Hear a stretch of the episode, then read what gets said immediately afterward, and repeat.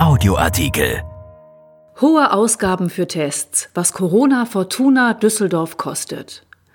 Während der Corona-Pandemie gibt die Deutsche Fußballliga, kurz DFL, jede Woche ein sogenanntes Pandemielevel heraus. Je nachdem, wo die Clubs eingeordnet werden, müssen sie sich an strenge und kostspielige Regeln halten. Fortuna kostet das einen hohen sechsstelligen Betrag.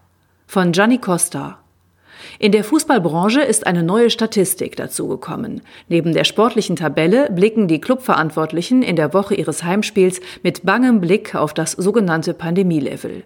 Darin wird festgehalten, wie hoch die Inzidenzrate, also die Häufigkeit der Corona-Infektion, in den entsprechenden Regionen ist. Unterteilt wird in drei Farben Grün, Gelb und Rot. Die Schwellen liegen dabei unter jenen, die für die Beurteilung der allgemeinen Infektionslage in Deutschland gängig sind. Das Pandemielevel hoch, also rot, gilt bereits ab 35 Neuinfektionen. Das Pandemielevel mittel, gelb, zwischen 5 und 35 Neuinfektionen. Das Pandemielevel niedrig, grün, unterhalb von 5 Neuinfektionen. Jeweils pro Woche pro 100.000 Einwohner. Aus der Klassifizierung ergeben sich unter anderem Änderungen hinsichtlich der Personalbedarfsplanung am Spieltag bei mittlerem oder niedrigem Pandemielevel. Für die Clubs hat das massive finanzielle Auswirkungen, denn auch das Testungsschema orientiert sich am Pandemielevel. In der ersten und zweiten Bundesliga ist vorgesehen, dass bei hohem oder mittlerem Infektionsgeschehen weiterhin mindestens zwei Tests pro Woche erfolgen, bei niedrigem Pandemielevel mindestens ein Test.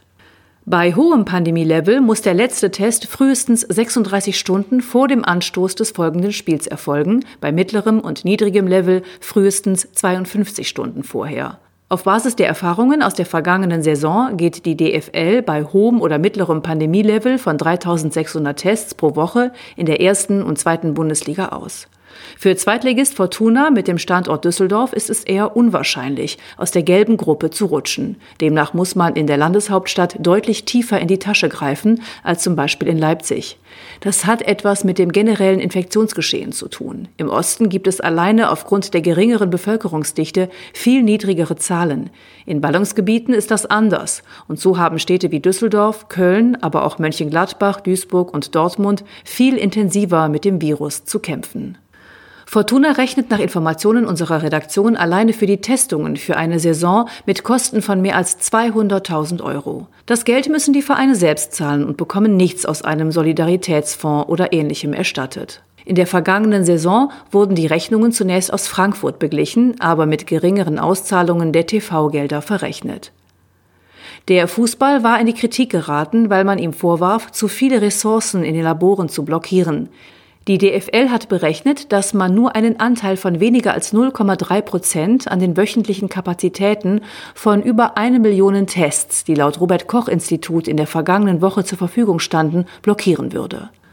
Noch nicht berücksichtigt ist bei dieser Kalkulation, dass gemäß dem aktualisierten Konzept bei mittlerem Pandemielevel, solange dies nicht den letzten Test vor einem Spieltag betrifft und bei niedrigem Pandemielevel eine Pool-Testung möglich ist. Dabei werden im Sinne der Reduzierung von genutzten Testkapazitäten mehrere Tests gemeinsam ausgewertet und für den Fall, dass ein positives Ergebnis vorliegt, die vorgehaltenen Einzelproben anschließend ausgewertet, um eine mögliche Infektion zuordnen zu können.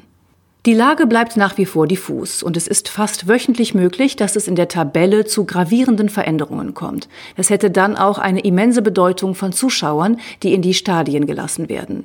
In Köln verständigte man sich kurzfristig darauf, Zuschauer doch nicht wieder ins Stadion zu lassen. In München ebenso. In Düsseldorf gegen Würzburg und in Mönchengladbach gegen Union Berlin dürfen nach jetzigem Stand wieder Fans dabei sein. Die Vereine verkaufen seit dieser Woche Tickets. Doch es bleibt fraglich, ob unter diesen Umständen tatsächlich auch alle von der Möglichkeit Gebrauch machen werden. An manchen Standorten waren die Zuschauer noch zögerlich oder konnten sich nicht mit den Hygienekonzepten anfreunden. Denn die sehen unter anderem in Düsseldorf vor, dass Fans für den kompletten Aufenthalt im Stadion einen Mund-Nasenschutz tragen müssen. Sie dürfen ihn nur zum Essen und Trinken kurzzeitig abziehen. In Bochum gab es für die Zuschauer ein Einlasskonzept, das größere Menschenströme verhindern sollte. Die Zuschauer mussten je nach Sitzplatz unterschiedlich früh anreisen. Nicht alle der 5000 freigegebenen Plätze waren auch tatsächlich besetzt. Wirtschaftlich machen die Spiele vor kleiner Kulisse für die meisten Clubs keinen Sinn, sind zum Teil sogar Zuschussgeschäfte. Doch was man dadurch gewinnt, ist zumindest das Gefühl von so etwas wie Normalität, vielleicht manchmal sogar wichtiger als mehr Punkte in der Tabelle. Ein Artikel von Gianni Costa, erschienen in der Rheinischen Post am 23. September 2020 und bei RP Online. RP Audioartikel. Ein Angebot von RP Plus.